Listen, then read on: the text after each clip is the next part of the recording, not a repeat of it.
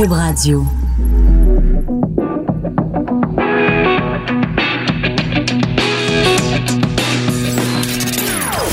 Des opinions bien à elle. Sophie Durocher. Son franc-parler ne laisse personne indifférent. On n'est pas obligé d'être d'accord. Bonjour, c'est Sophie Durocher, très contente d'être avec vous en ce splendide mercredi 9 janvier 2019. Quand je regarde le menu de l'émission, je me dis, ou quelqu'un qui regarderait ça juste sur papier dirait, Sophie, tes sujets sont lourds aujourd'hui. On va parler euh, d'aide médicale à mourir, on va parler d'agression sexuelle euh, chez les, les prêtres catholiques, on va parler de gens qui sortent de prison. Mais en fait, il y a un point commun entre tout ça, c'est une profonde humanité. Alors, euh, restez à l'écoute, on va passer une heure en et on va parler de toutes sortes d'aspects de ce que c'est la vie sur Terre, euh, des hauts et, des bas, des moments plus faciles, des moments plus légers et des moments euh, plus sombres. Alors, pour présenter mes prochains invités, j'ai pensé à une chanson de mon grand ami Jean-Pierre. Je sors de Sing Sing. 7494 nuits seul. Ça dispose un Alors, Sing Sing de Jean-Pierre Ferland pour parler de gens qui sortent de prison, qui se retrouvent dans des maisons de transition. Pourquoi ce sujet-là? Parce qu'il y a une série documentaire vraiment passionnante qui s'intitule À deux pas de la liberté, qui va être présentée à compter de ce jeudi, 21h, sur uni.tv. Et je parle avec la réalisatrice de ce documentaire-là, une série documentaire, s'appelle Erika Rayburn, et avec Gilles Tessier, qui est un ex-détenu, qui est entre autres le fils de Monica Lamitraille, mais qui a passé donc plusieurs années euh, en prison et euh, qui est dans ce documentaire-là. Là, bonjour euh, à vous deux. Bonjour. Erika, je vais commencer avec vous. Donc, on suit pendant plusieurs épisodes cette maison de transition, la maison Saint-Laurent, où des gens se retrouvent vraiment, le mot le dit, en transition entre la prison et la vraie vie. Pourquoi vous avez voulu faire ce documentaire-là? Parce que, ben, dans le fond, quelqu'un pourrait dire, ben, on accorde beaucoup d'importance aux criminels, mais peu d'importance aux victimes. Pourquoi avoir choisi de s'intéresser aux, prisonniers, aux détenus? Ben, on a vraiment voulu suivre euh, le parcours donc de ces personnes-là justement qui ont jamais euh, de vitrine, qu'on connaît peu. Les, les, criminels, on en entend parler un petit peu euh, à travers les médias, dans les journaux. C'est beaucoup il y a beaucoup de sensationnalisme autour de ça, mais de comprendre un peu l'humain derrière le mm-hmm. crime, puis de savoir un peu aussi qu'est-ce qu'on peut faire pour euh, les réinsérer. Euh, Est-ce que la réinsertion fonctionne? Est-ce que c'est euh, est-ce qu'on peut changer? Puis tout le travail autour de ça, donc les intervenantes qui sont aussi très présentes dans la série, puis qui sont là pour guider, puis travailler avec les résidents pour les aider à à leur réinsertion sociale. Oui. Gilles, vous, vous êtes, euh, ben, on vous voit dans le documentaire, on vous suit. Vous sortez de prison, vous arrivez dans cette, euh, cette maison-là. Euh, Qu'est-ce que ça a représenté pour vous, ce passage-là? Est-ce que c'était l'occasion d'avoir une deuxième chance ou c'est un passage obligatoire? Vous aviez pas le choix, il fallait que vous passiez par là pour, parce que le, le, le, juge a dit, ben là, faut qu'il t'aille en maison de transition si tu veux, après, essayer de t'en sortir. Non, c'est pas comme ça que ça fonctionne. Euh, ça, il faut, que tu le, faut que tu le demandes pour commencer. Puis euh, pour le demander, il faut vraiment que tu sois euh, intéressé à le faire. Ouais. C'est vraiment une réinsertion, c'est une réhabilitation. C'est pratiquement nécessaire, surtout quand tu as été incarcéré assez longtemps, parce que, écoute, tu as perdu tout là, quand tu as été longtemps en prison. Hmm. Ça te donne comme un, pied à terre avant d'être en liberté complète. Ouais. Vous, vous avez passé combien d'années en tout en prison? Ben, dans les journaux, l'autre jour, j'ai lu 12 ans et demi. C'est à peu près ça, 12 à 15 ans. OK, il faut que vous lisiez les journaux pour savoir combien d'années vous avez passé en ben, prison. Ben, je croyais que c'était à peu près ça, ouais. Mais je l'ai vu dans le journal. Ça a pas mal confirmé ce que je pensais, ouais. Parce que vous êtes, vous avez fait des séjours en prison, vous êtes sorti, vous êtes retourné en prison. Ah, toujours. Puis vous, le fait que votre votre famille est vraiment, vous êtes une famille de criminels. En fait, votre mère, Monica la, mitraille, 22 hold-up, elle a été donc mitraillée par euh, par les policiers, est morte criblée de balles. Votre père aussi a fait de la prison euh, pendant pendant des années. Euh, est-ce que c'était pas un peu écrit dans le ciel que vous vous alliez faire ce, ce cette carrière là dans la criminalité? Non, non, non, non, ça fonctionne pas comme ça. Ces gens-là étaient pas là. Mes parents ont pas été là pour moi. Ma mère était décédée, j'avais 18 mois, donc j'ai été. Puis mon père venait de prendre 15 années de pénitencier. Hum. Donc euh, j'étais comme laissé à moi-même, si vous voulez, là, hum. parent. Puis euh, là, mon père m'a fait élever par d'autres personnes. Puis c'est plutôt. Moi, je, je mets plutôt la faute sur l'éducation que j'ai eue plus que sur les gènes. Ah oui? Oh, oui, oui, oui. Donc, c'est pas le gène de Monica Lamitraille qui coule dans vos veines qui a fait que Gilles est devenu un, criminel. Parce que, à un moment donné, dans le documentaire, vous faites la liste de tout ce que vous avez fait. Vous avez commencé premier vol euh, à l'étalage, vous aviez 7 ans. Non, non, non. Je me suis fait prendre la première fois à 7 ans. OK, donc. Nuance. OK, donc quoi, vous étiez en couche puis vous alliez voler des affaires au ah, dépanneur? J'ai. C'était comme ça quand j'étais jeune. Euh, je sais pas. Peut-être que, comme vous dites, il y a un petit peu de gêne, mais euh, c'est plus. C'est plus la façon. Écoutez, la façon dont j'ai été élevé a été tellement radicalement méchante que ça, ça me laissait comme pas le choix. Pour un, pour un petit garçon de 5-6 ans de prendre la décision de voler des choses, c'est parce qu'en quelque part, alentour de lui, il y a quelque chose qui fonctionne pas comme faut. Ouais. Mais est-ce que c'est pas un peu facile, Gilles, de dire parce que dans le documentaire, on voit d'autres personnes qui sont aussi en maison de transition, d'autres personnes qui ont commis des crimes et qui se sont retrouvées en prison, euh, qui disent ah mais moi je suis une bonne personne, c'est euh, la faute à la société, c'est bon j'ai dérapé à un moment donné parce que j'ai commencé à consommer. C'est est-ce que vous avez vu ça quand même, Erika aussi dans la maison de transition, des gens qui se qui se qui se qui se placent en, en, en victime alors qu'en fait ce sont eux qui ont commis des actes criminels? Je pense que c'est difficile à juger comme ça. Je pense que mhm. chacun a un bagage, puis ça nourrit les actions qu'il va faire. Il y, a, des personnes qui auraient eu la même euh, vie que Gilles dans sa jeunesse, qui n'auraient peut-être pas commis euh, de crimes par la suite, mais c'est sûr que ça revient à des choix qu'on fait personnels. Mais euh, je pense quand même qu'effectivement, ça peut contribuer à certains choix qu'on peut faire. Puis, dans le fond, euh, à la maison de transition, ben, leur, leur objectif, c'est de leur montrer c'est quoi les conséquences de ces gestes-là, de mm-hmm. ces actes-là, puis de leur donner d'autres pistes de solutions, d'autres outils pour ne pas récidiver, puis d'essayer de, de, faire en sorte que, que ces personnes-là ne retournent pas en détention. Oui. Euh, Gilles, vous, vous dites que vous avez fait bon des bon des vols, des vols de banque, tout ça, des bijouteries. Non, j'ai jamais fait de vol de Vous n'avez pas de banque, c'est votre mère. Ça, c'était la spécialité de maman. Ouais, maman et papa. Fist et papa. Et fiston, vous, c'était les bijouteries. moi, je faisais des vols par réfraction. J'ai vendu de la drogue. J'ai joué du j'ai joué du gun des années de temps. J'ai fait de Joué du gun. Oui, j'ai gunman comme euh, gunman. comme un homme avec un gun. non, mais ça veut dire quoi? Ça veut dire par exemple si moi euh, j'aime pas ma belle-mère puis que je veux aller la non, non, non, Aucun assassinat, juste euh, de, l'intimidation. OK. La forte intimidation. Oui. Mais vous dites ça en souriant, Gilles, puis il y a peut-être des gens qui nous écoutent puis qui disent ben euh, on sent peut-être dans votre voix que vous, vous, Enfin, j'ai un peu de difficulté à vous entendre en rire parce que quelqu'un qui s'est fait intimider par Gilles Tessier avec un gun, peut-être qu'il nous écoute puis il trouve pas ça super drôle de vous entendre en parler comme ça. Vous comprenez ce que je veux comme dire? C'est comme vous disiez tantôt, les victimes. Vous savez, les victimes, là, un gars qui va frapper une dame, ça, OK, elle, c'est une victime, c'est vrai. Ouais. Mais euh, un gars qui est dans le milieu de la drogue, qui vend de la drogue, qui sait qu'il n'a pas le droit d'en vendre, il sait qu'est-ce qui l'attend.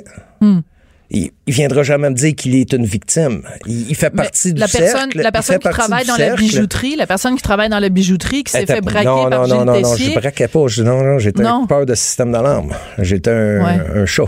Mais le propriétaire de la bijouterie, lui, qui a perdu. Euh, lui était victime. Non, lui, c'est une moi, victime. Moi, là, j'ai eu, ce que j'ai eu, je l'ai mérité. Des sentences de prison, moi, ce que j'ai fait, je suis oui, de vous l'entendre dire. Oui, je l'ai fait, j'en suis responsable, puis je trouve que j'ai pas été puni très sévèrement.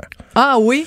Non, absolument pas je trouve que il aurait dû y avoir plus de sévérité par rapport aux actes que j'ai commis. Vous savez, au long de ma vie, j'ai vendu de la drogue pour certaines organisations, certaines personnes qui étaient plus ou moins euh, euh, reliable, si on veut. Hmm, fiable. Fiable, ouais. Puis ces gens-là, ben, des fois, la drogue n'était pas très bonne. Puis par deux occasions, ben, il y a des gens qui sont morts. C'est pas moi qui, fabriquais ou qui. Mais, c'est moi qui la responsable. Ouais. Le gars, les, ces deux personnes-là qui sont décédées, c'est moi qui les ai vendu cette drogue-là. Hmm. Il y a, deux, il y a peut-être deux personnes qui seraient encore vivantes si on m'aurait incarcéré plus longtemps ou je sais pas. Donc, ce que vous dites, c'est que si les peines avaient été plus sévères à votre égard, puis que si vous n'étiez pas retrouvé si facilement dans la rue, euh, vous auriez fait moins de mal à la société. Peut-être, oui. Oui. Ou bien ça se serait retrouvé à l'intérieur des murs, mais à l'intérieur des murs, c'est pas bien grave, comme on dit, c'est tous des criminels. Ouais, mais en même temps, il y a plein de gens qui disent que euh, il faut euh, pardonner, il faut donner une deuxième chance. Puis on le voit dans le documentaire, Erika, à un moment donné, pas vous, Gilles, mais Martin, qui est une autre personne qui est en, qui est à la maison de transition.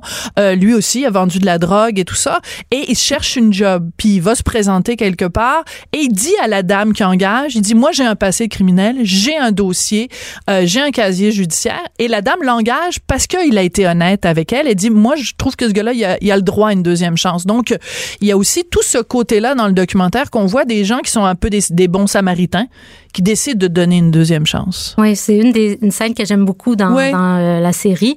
Puis c'est c'est ça, c'est une perspective qu'on voit pas souvent là, de de voir euh, ben, c'est ça. Souvent, on a des préjugés autour de ces personnes-là. Il y a des préjugés. Puis, euh, c'est sûr que des employeurs qui voient, euh, ah, lui a un dossier criminel, je vais pas l'engager. Mm-hmm. C'est, c'est facilement, euh, on peut, on peut penser que c'est logique de faire ça, mais je pense que c'est aller vite aussi. Puis il y a des personnes qui ont beaucoup de talent, qui ont, qui ont des capacités, puis cette femme-là en question qu'on a interviewée, euh, elle dit très bien, tu sais, elle dit, ben moi, euh, je veux, je veux donner une seconde chance aux gens. Puis c'est un peu ça aussi la maison de transition, tu sais, ça permet euh, à ces personnes-là qui sortent de prison, qui sont un peu sous le choc souvent, d'avoir un pied à terre, avoir un toit, avoir certaines ressources, un encadrement pour se remettre sur pied puis avoir euh, tu sais se trouver des trucs de base qu'on des fois on prend pour acquis mais comme un travail euh, mm-hmm.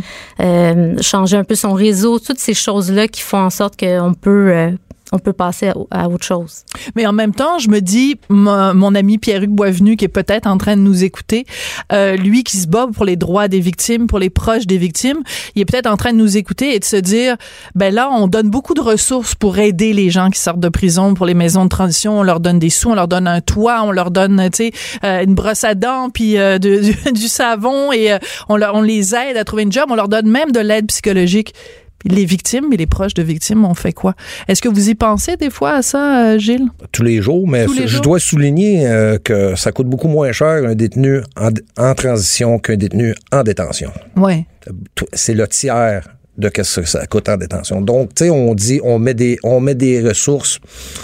Non, moi, je pense qu'on économise, puis en plus, on favorise la réhabilitation et la réinsertion sociale, ce qui fait en sorte qu'un gars qui recommence pas ne refait pas d'autres victimes. Moi, je pense que c'est peut-être mal portrayé ou mal jugé parce que moi, moi selon moi, c'est une nécessité. Toutes les gens qui sont au, quand tu sors, ça te prend une place pour rester. Tu peux, tu peux pas aller squatter chez ta famille, des gens qui s'arrangent déjà mal, qui vont peut-être être gênés de te dire non. Euh, tu peux, tu vas là, tu es autonome, tu as ta place, tu peux te trouver un travail, tu peux te replacer les pieds puis partir avec la tête haute. Tandis mm. que quand on te laisse sortir de prison, il n'y a pas de travail en prison. Il n'y a aucun revenu, il n'y a aucune scolarisation, il n'y a rien en. Vous, est-ce que vous travaillez aujourd'hui? Parce que dans le documentaire, on voit à un moment donné, vous travaillez pour une maison de construction, une compagnie de construction, et le patron vous dit à un moment donné, si jamais ça se sait que tu as un passé criminel, euh, je vais être obligé de te mettre à la porte. Est-ce qu'il vous a mis à la porte finalement? Non, j'ai quitté pour un autre travail. OK. Et là, à, ce nouveau travail, les gens savent qui vous êtes, savent votre passé, puis ça ne les dérange pas? non, au contraire, ils, trouvent ça... Euh, assez particulier. Assez particulier. Euh, j'aimerais ça qu'on écoute euh, un extrait du documentaire. Donc, le documentaire s'intitule À deux pas de la liberté. C'est un très beau titre parce que c'est vraiment ça. C'est vraiment, on passe du monde carcéral à la vraie vie. Puis c'est comme un sas de sécurité entre les deux. C'est un très beau titre. On écoute un extrait. Puis il y a une autre idée en arrière de ce livre-là. C'est parce que moi, c'est pas rien qu'un livre, ça. Merde, tu prends pas une maison d'édition, t'es vends toi-même. tu payes un certain prix pour les faire imprimer, puis tout le reste te revient clair à toi. C'est un bon moyen de faire de l'argent. Chris, euh, j'ai réussi à vendre des sacs de poudre, puis tout ce que tu voudras, mon vieux, puis j'en vendais en sacrement. Je dois bien être capable de vendre des livres. C'est juste pas le même monde, tu sais. Ça, reste de la vente. Écoute, faut que tu cibles ton, faut que tu cibles les- la clientèle potentielle. Euh, Chris, tu, cibleras pas des junkies d'une librairie, là. J'avoue que vous m'avez fait rire, Gilles. Je me suis dit, parce que moi, je fréquente beaucoup les librairies, pas tellement les endroits où on vend de la poudre. Et là, je me suis dit, mon Dieu, là, j'avoue que vous m'avez, Donc, vous avez écrit un livre où vous racontez, en fait, votre histoire. Et j'imagine que dans ce livre-là, là, vous parlez quand même de, de, de votre mère, même si vous l'avez pas connue. Puis le fait d'être le fils de Monica Lamitraille, quand même, ça va aider à vendre le livre. Oui, sûrement. Ben, c'est. Écoutez, je me serais pas. euh, J'aurais pas mis ma- mon visage public de même. Hey, salut, je suis le fils de Monica Lemtreuil, puis je suis un bandit s'il n'y aurait pas eu rien en clé, tu sais, s'il n'y aurait rien eu ou en bout de ligne, ça, c'est sûr. Euh, le but de, de tout ça, c'est justement la vente de mon livre. Et c'est quoi? Pourquoi vous écrivez ce livre-là? Vous voulez quoi? Voulez-vous... vous euh, quel, quel message vous voulez envoyer aux gens? Ou c'est juste pour faire de la pièce? c'est justement, ça, c'est pas juste pour faire la pièce. Il y a vraiment autre chose en arrière de ce Ok, il y a livre qui quoi? va suivre. euh, Il y a quoi? c'est pas le temps. OK, mais qu'est-ce qu'il y a... de- Non, mais Là, vous- pour l'instant, ce livre-là, c'est justement tout un paquet de choses que je vous ai entendu dire qui sont pratiquement des mythes urbains. Là, tu sais. je vous fais voir l'envers de la médaille. Je vous, je vous explique comment que le système fonctionne, mais vu de la personne qui l'a subi. OK. Parce que, tu sais, vous dites, vous dites on- on- des fois, on se victimise. Parfois, on est victime tout de même. On- Bien on sûr. est- écoutez, L'un n'exclut pas l'autre. on fait des choses parce qu'on pense que c'est ça qu'il faut qu'on fasse ou qu'on n'a pas le choix Mm-hmm. ou qu'on a été éduqué dans cette voie-là. Euh, comme j'ai dit récemment, euh, moi, il va arriver un événement que moi, je vais pas, je- moi, je vais percevoir une solution immédiatement. Mm-hmm. Cette solution-là va être perçue par les autres, mais c'est criminel. On, comme si, c'est comme si on penserait pas pareil. Oui, mais je comprends. Mais moi, ce qui, ce qui m'inquiète, euh, c'est que si vous faites ce livre-là, puis il n'est pas encore sorti, donc on verra quand il sortira, et que c'est pour euh, euh, glorifier. Oh non, non, non. Oh non, non, il n'y a rien de. Oh non, non, je glorifie pas la, criminalité. Au contraire, j'explique, je donne des moyens pour l'abolir. OK. Parce que, écoutez, tu sais, c'est- un cercle vicieux, là. Tu sais, euh, euh, comme je vous ai dit tantôt, euh, non, c'est à Erika, j'ai dit ça tantôt. L'essence qui, qui active la motricité de toute cette dynamique-là, c'est les criminels. Pas de criminels, là. T'as pas de policiers, t'as pas de prison, t'as hey, une grosse baisse de, de structure policière, là. Ouais, mais là, qu'est-ce que vous êtes en train de me dire que si on si si, les criminels disparaissent, que les policiers seront pas contents, ben oui, c'est sûr, ils auront plus de job. Mais je veux dire, on, on comment Ce qui c'est quoi, votre baguette magique pour faire ce qui disparaître fait en la sorte que criminalité? peut-être on ce qui fait en sorte que peut-être on n'encourage pas mais on laisse aller plus. Parce qu'on sait que si euh, comme moi je, moi, je perçois la, la situation comme un gazon que tu dis à quelqu'un bon je t'engage pour les pissenlits. Tu me débarrasses les pissenlits. Ouais. Cette personne-là sait très bien que si elle arrache la racine du pissenlit il repoussera pas. Hmm. fait que qu'est-ce qu'elle fait? Elle fait que le tombe OK. Donc, les policiers, beau, les policiers, devraient aller chercher à la racine. Oui, mais c'est un vaste programme, ça, Gilles. Comment on fait pour aller chercher? Parce que là, le, le pissenlit, je comprends l'image, mais. Ben, moi, Gilles, idée vous- Gilles, vous, le- votre racine de pissenlit, à vous, c'était quoi? Qu'est-ce qu'il aurait fallu enlever à la racine pour que vous deveniez pas un criminel? Ben peut-être à la base, les criminels partent pratiquement tous de la même place du centre d'accueil. Ouais. Fait que peut-être le problème serait à régler dans les centres d'accueil. Il y a peut-être pas assez de discipline, là. On aurait peut-être besoin de bootcamp. Tu sais, on dit, ah, mais ces enfants-là, ils ont des droits. Ouais, ouais, mais cet enfant-là, il, il sait pas encore c'est quoi la vie. Il, il- il- il faut qu'il y monte. Mais c'est intéressant le parce que rôle de- d'un parent, c'est Ouais. la discipline. Ouais. Donc, c'est parce que ça fait deux fois que vous faites référence à quelque chose. Vous dites les peines n'ont pas été sévères à mon égard, puis là vous dites on n'a pas assez de discipline. Donc en fait, vous êtes vous un, un- un criminel, enfin un ex-criminel, et vous et dans votre bouche, ce qu'on entend beaucoup, c'est plus de sévérité puis plus de discipline. C'est La spécial. discipline, puis Ouais. de, de l'aide à la réinsertion sociale. Ouais. Tu sais, là, là, tout ce qu'on fait, là, on prend les gars quand ils sont sentencés, on les parque à trois par cellule, Mm. on passe notre temps à les charrier d'une prison à l'autre. Les gars travaillent pas, ils ont, ils ont pas aucune scolarité, personne n'a de scolarité là-dedans, ils savent même pas écrire le nom sans faire de faute d'orthographe la majeure partie. pas de scolarité, pas de travail. Les gars sortent de là avec un sac brun, Hmm. pas une scène dans les poches. C'est- pour ça, Qu'est-ce qu'on devrait faire dans les prisons? Qu'est-ce qu'on devrait faire dans les prisons, Gilles? Donner du travail aux gars.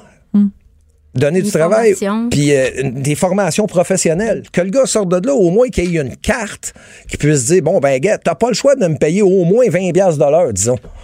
Tu sais, qui- qu'il y ait un peu, qui puisse se trouver un travail ailleurs qu'à laver de la vaisselle dans un, dans un restaurant, tu sais, qu'il y ait un peu de dignité, tu sais. Mais là, les gars sortent de là, comme je te dis, avec un sac brun, pas de place à aller, pas de scène dans les poches. Et souvent une colère à l'intérieur. Ben, une rage contre le système qui vient de le parquer comme un animal pendant un X temps. Oui, mais en même temps, en- encore une fois, il y a des gens qui vous entendent parler puis qui disent on a été parqué comme un animal, mais les deux gars qui sont les deux gars qui sont morts d'overdose quand vous leur Ah. avez vendu de la dope qui était de mauvaise qualité, Exactement. ben eux, ils ont même pas la chance d'avoir passé des années dans un dans une prison Je parquée suis comme un bien animal. d'accord avec vous. Voilà. Ben merci beaucoup. Puis en tout cas, ça donne euh, l'occasion de partir le débat. C'est ça qu'on fait euh, à l'émission.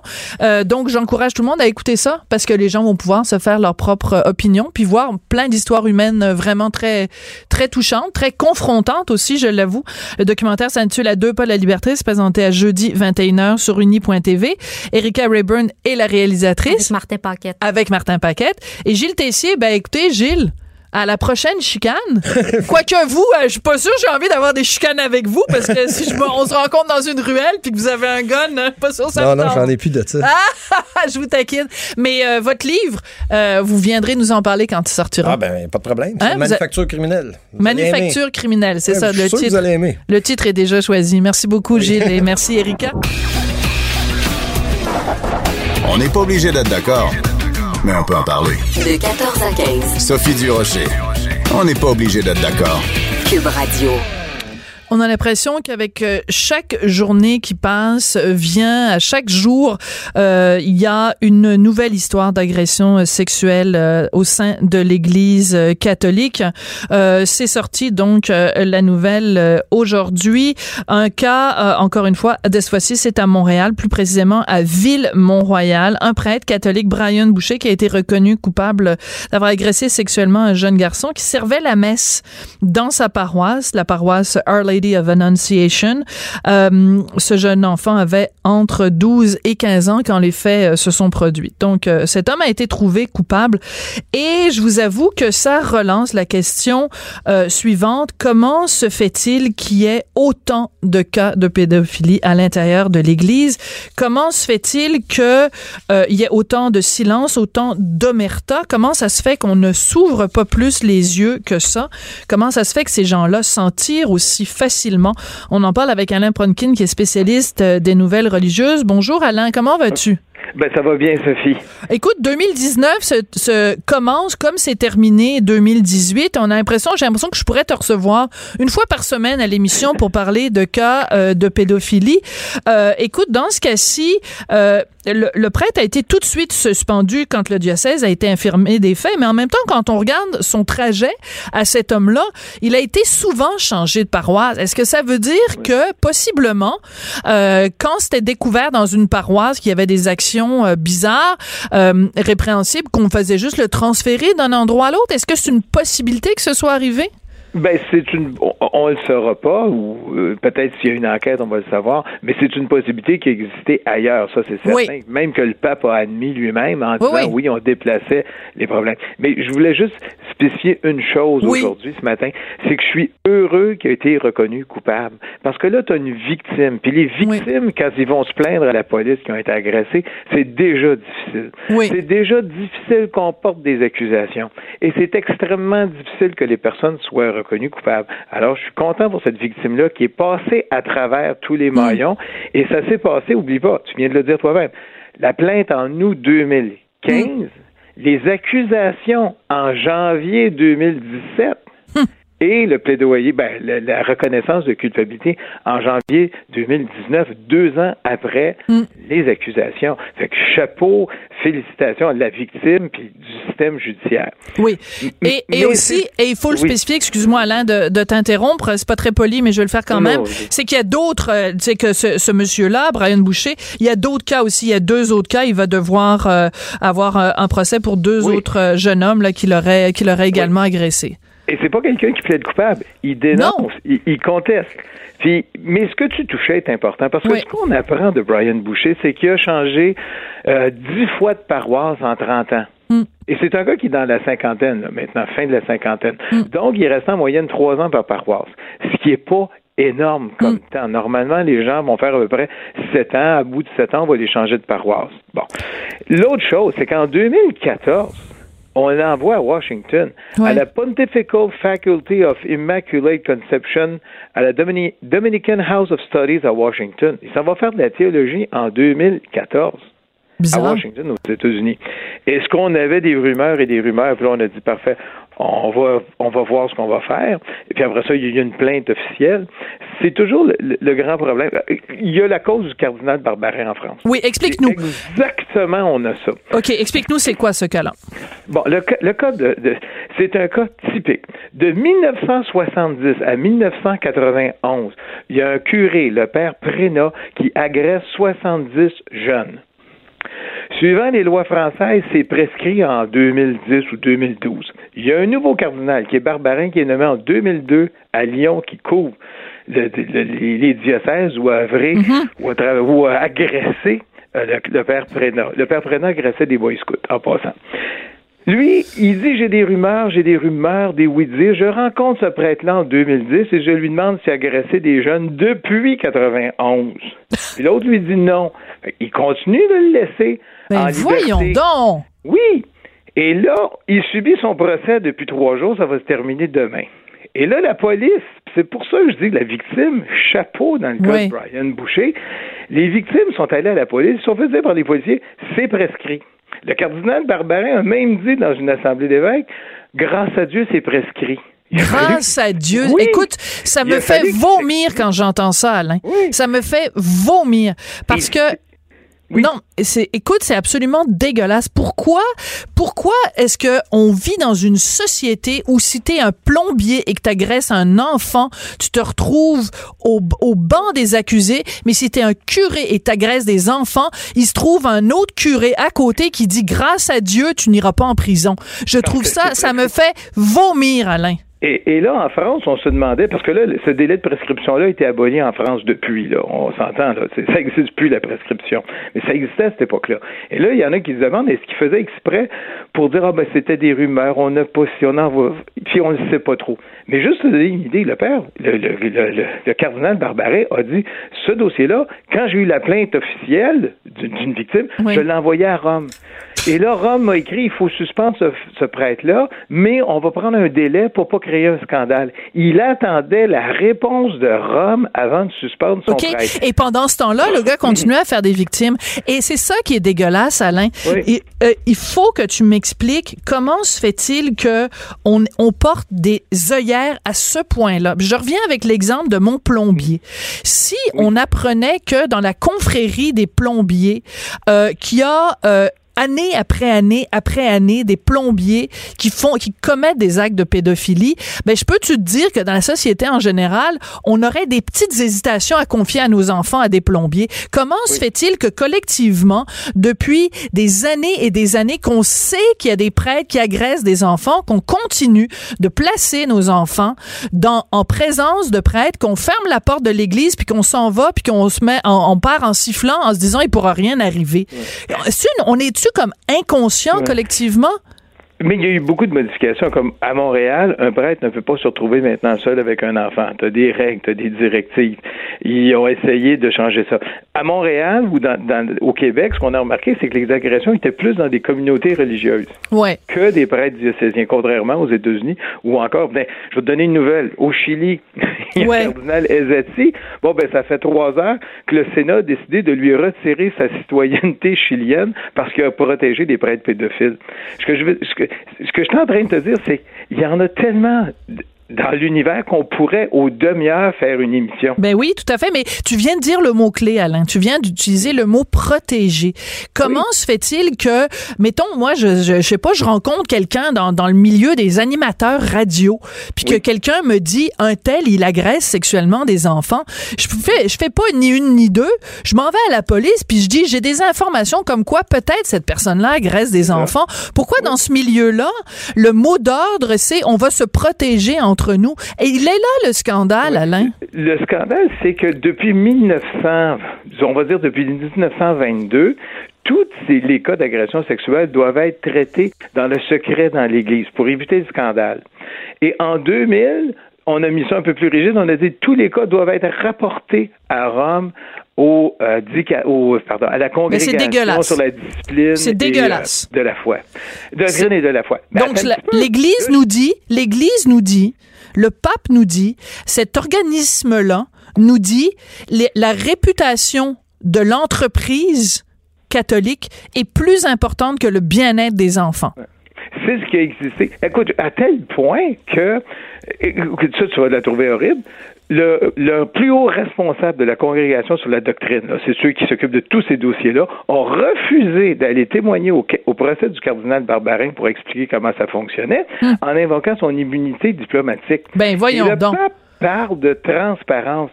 Et puis il va faire son synode à la fin du mois de février. Et à la fin du mois de février, c'est le synode sur la pédophilie, et il parle de transparence. Et ben ce qu'on va y aller. Moi, ce que je félicite, c'est que je, quand j'ai lu le dossier de l'affaire de Brian Boucher, on apprend que l'archidiocèse de Montréal a collaboré avec les forces policières, c'est les forces policières qui l'ont dit. Bon, ben là c'est au moins euh, une, bonne étoile là-dessus. Une bonne étoile et euh, parce qu'il y en a pas beaucoup à distribuer et euh, et encore une fois les victimes de de ces de ces prêtres là, les les victimes de ces de ces personnages odieux, on vous lève notre chapeau, on salue votre courage, on vous encourage à dénoncer et on vous on vous offre toute la compassion et toute la bienveillance possible parce que l'omerta ça suffit et il est temps de, de, de, lever le voile sur les agissements dégueulasses de l'organisation catholique. Mais Alain, merci beaucoup, c'est tout le temps qu'on a. Et puis, ben écoute, euh, je, je, te dis rendez-vous dans une demi-heure. Il va sûrement y avoir euh, d'ici d'ici la fin de l'émission, il va peut-être sûrement y avoir un autre cas de prêtre qui a agressé ah. des enfants. Et c'est rien. Je t'ai même pas parlé de l'île de Guam. Je t'ai pas parlé de. Il y en a tellement, tellement.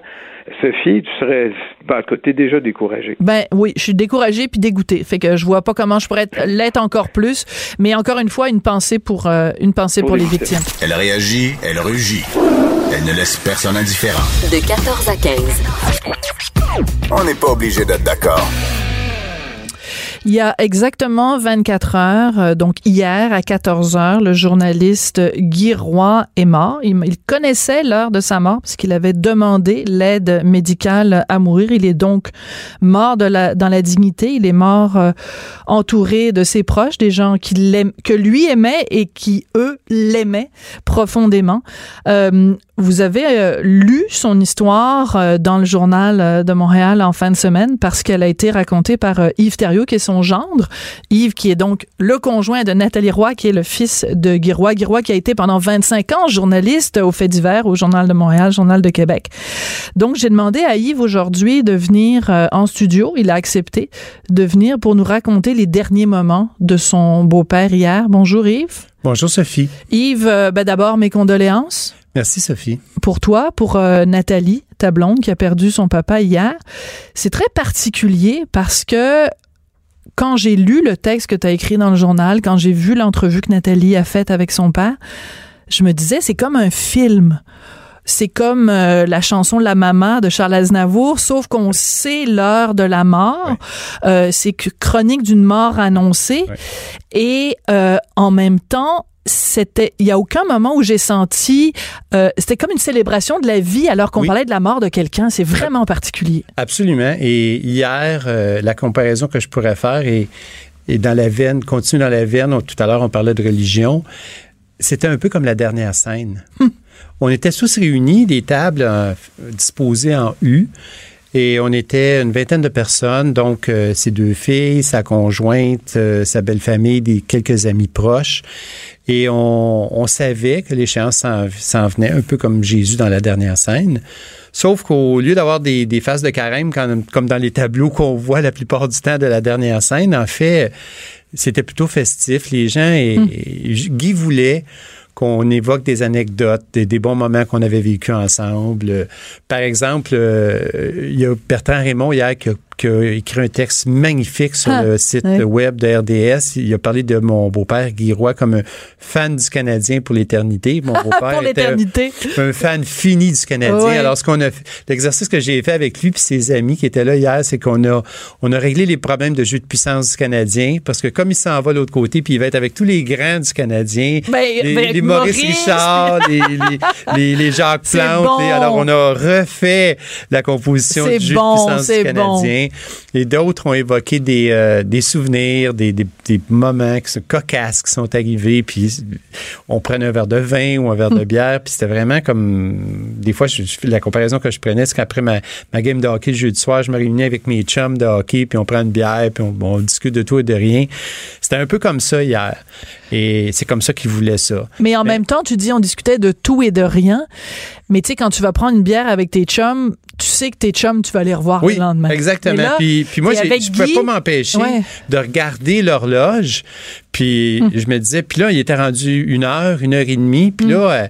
euh, rendu une heure et quart, une heure et demie, je me disais, mais on est là, puis dans une heure, il sera plus là, là, il, il va être hum. mort, tu sais. C'est vraiment particulier. Je pense pas qu'il y a beaucoup de gens qui, qui vont avoir l'occasion de vivre ce genre de situation-là dans leur vie.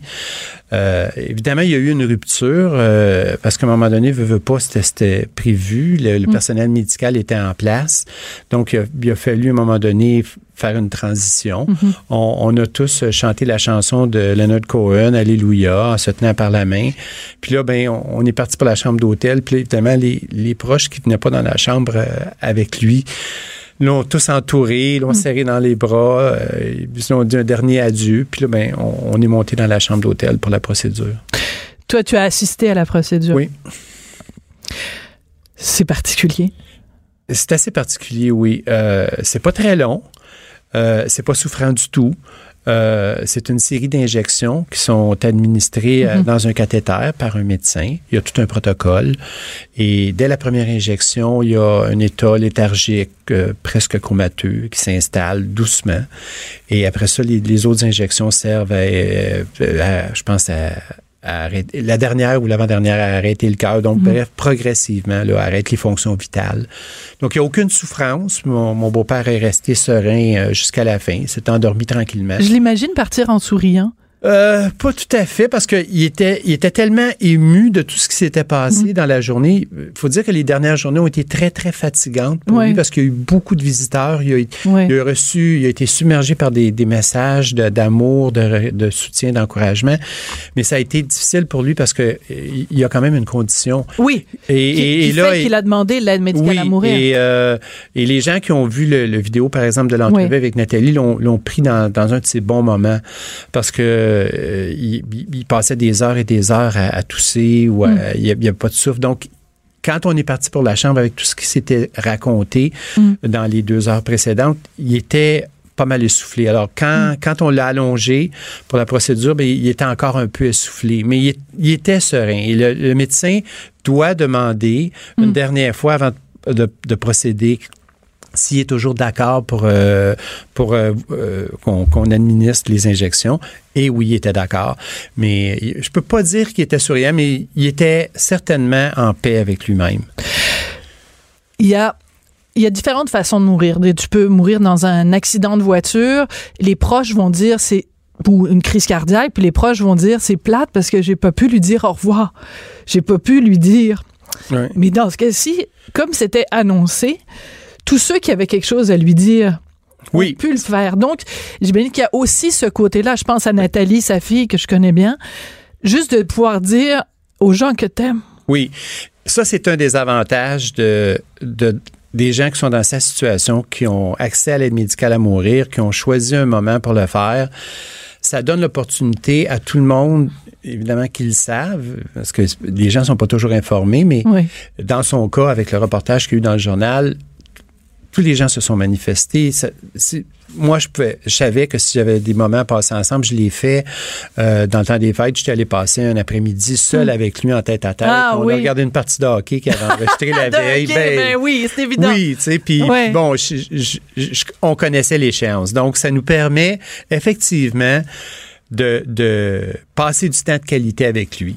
Maintenant, dans, dans le cas de Nathalie, par exemple, euh, et avec les reportages qu'il y a eu dans les derniers jours, on lui parlait sur une base quotidienne, alors que avant qu'il prenne cette décision-là, on lui parlait, parlait peut-être sur une base hebdomadaire ou une mhm. ou deux fois par semaine. Là, on lui parlait à tous les jours et il était très présent et, il y avait encore toute sa tête. Donc, ça, ça rend l'exercice un peu plus pénible parce que quand on lui parlait au téléphone, c'était le Guy qu'on avait toujours connu. Puis là, il nous donnait des, idées, puis il nous parlait de ses statistiques. Puis là, il nous disait... Ça rendait son départ encore plus difficile. Oui, ben oui, parce qu'il parce qu'il y avait tout toute sa tête. Il était là, il était présent intellectuellement.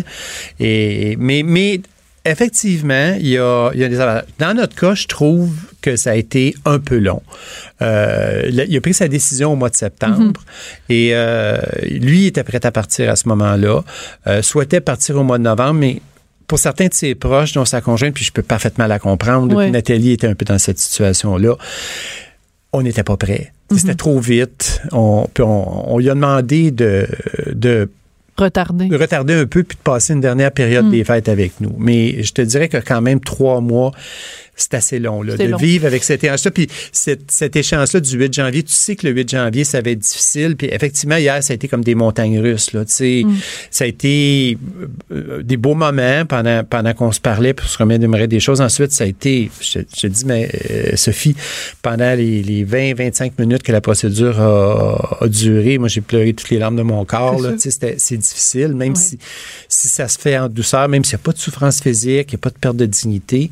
Et après ça, ben, on est sorti de là, puis bon, on, s'est retrouvé avec la famille, tout ça, puis bon, comme, tu sais, comme ça se passe généralement dans les funérailles ou après les décès, ben, on essaie de, de, se remonter le moral un peu ensemble, puis mm. bon, on s'est retrouvés tous à, un certain endroit, mais, mais c'est quand même des, des, des montagnes russes. Là. Des montagnes russes. Mais je trouve dans tout le processus, le texte que tu as écrit, l'entrevue que Nathalie a faite avec, euh, avec son père, euh, les entrevues que vous avez données hier à, à, à Benoît ici à Cube Radio. Je trouve que vous avez fait œuvre utile. Vous avez fait œuvre utile et euh, à un moment donné, euh, Guy, dans, dans l'entrevue avec Nathalie, puis j'encourage les gens à aller sur le site du journal et à retrouver cette entrevue-là, il dit, je veux dire aux gens, si vous souffrez, demandez l'aide à, partir de cette façon-là. Et tu sais, on peut entendre Véronique Yvon parler de l'aide à mourir dans la dignité. On peut entendre les politiciens en parler. On peut entendre les médecins. J'ai fait plein d'entrevues avec des médecins qui parlent de la procédure, mais c'est pas la même chose que de l'entendre de la, la dans la bouche de Guy, dans la bouche de Nathalie, dans ta bouche à toi, de raconter ah, dans des mots simples et vrais ce que c'est ce grand départ-là? Absolument. Et je pense qu'une des raisons pour laquelle on, l'a fait, c'est justement parce qu'on pense que, bon, évidemment, c'est une ultime démarche journalistique pour lui, euh, mais on pense que l'aide médicale à mourir, mais d'une façon plus générale, la mort est un enjeu de société. Mm. Tu sais, la corde des, des bébés boomers arrive à l'âge où de plus en plus d'entre eux approchent de la mort. Donc, il va y mm. avoir de plus en plus de gens qui vont mourir. Et euh, il y aura pas, on n'a pas les moyens de s'acharner thérapeutiquement sur tout le monde. On, c'est pas, pas souhaitable. on veut pas ça. Et, il y a des alternatives maintenant. On, parle beaucoup de l'aide médicale à mourir, mais il y a les soins palliatifs. Mm. Moi, je, m'intéresse beaucoup, beaucoup aux soins palliatifs. Et, les gens connaissent mal les soins palliatifs. il y a des maisons de soins palliatifs qui font des œuvres ah! admirables. La maison Michel euh, Sarrazin la, source bleue à Boucherville où ma mère est décédée il y a un an et hmm. demi. Et, ce qui me, ce qui, m'a fasciné dernièrement, je parlais avec la directrice de la, source bleue. Euh, il y a des places. moi, j'ai, moi, hmm. j'ai, l'impression que c'est difficile d'avoir une place dans une maison de soins palliatifs? Non, ils ont souvent des lits disponibles. Mais c'est que les gens connaissent pas. Mm. Euh, parce que dans le fond, euh, puis il y a des maisons en plus qui offrent l'aide médicale à mourir, comme la Source Bleue en particulier, offre l'aide médicale à mourir. Mais je pense que c'est notre approche de la mort qu'il faut à, laquelle il faut réfléchir. Tout à fait. Et tu vois, quand je, je, je, je réfléchissais à l'entrevue, je me disais, dans le fond, ce qu'ils ont fait, c'est ce qu'on faisait dans le temps, la veillée funèbre. Tu sais, et grand-maman, on savait qu'elle partait. Puis là, on rameutait toute la famille. Puis toute la famille venait à la maison. Puis on s'installait autour du lit de grand-maman. Puis on disait au revoir à grand-maman. Puis il n'y avait pas un médecin qui arrivait avec son aiguille, mais c'était ça, on faisait la veillée funèbre. C'était quelque chose qu'on faisait dans les familles québécoises, mais on a perdu ça. On veut plus la voir, la mort.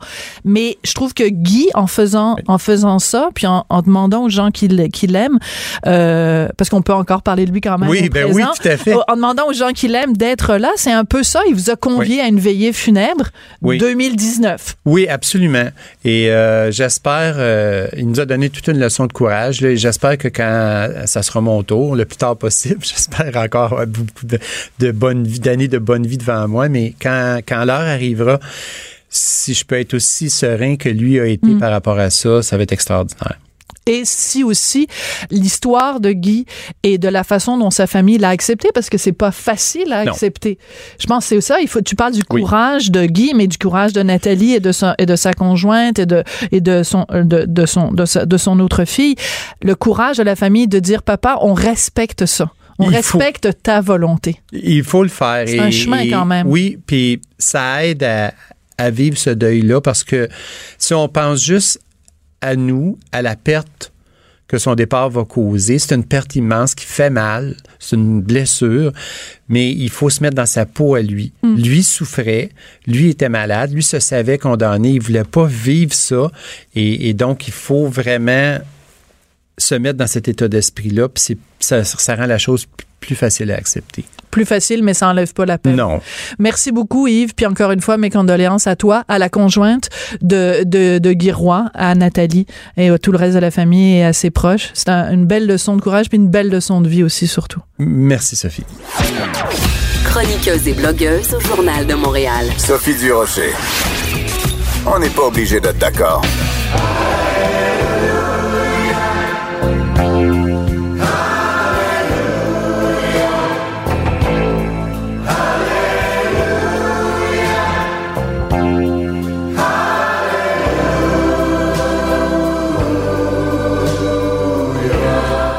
Oui, quelques notes de, du fameux Alléluia de Léonard Cohen. C'est cette chanson-là que les proches de Guy Roy, euh, qui a été donc journaliste au Fait divers pendant 25 ans au journal et qui est, qui est décédé hier, c'est la chanson que ses proches ont chanté quelques minutes avant qu'il parte. Il avait demandé l'aide médicale à mourir et il l'a obtenu hier, il y a exactement, euh, bon, 24, 25 heures euh, hier.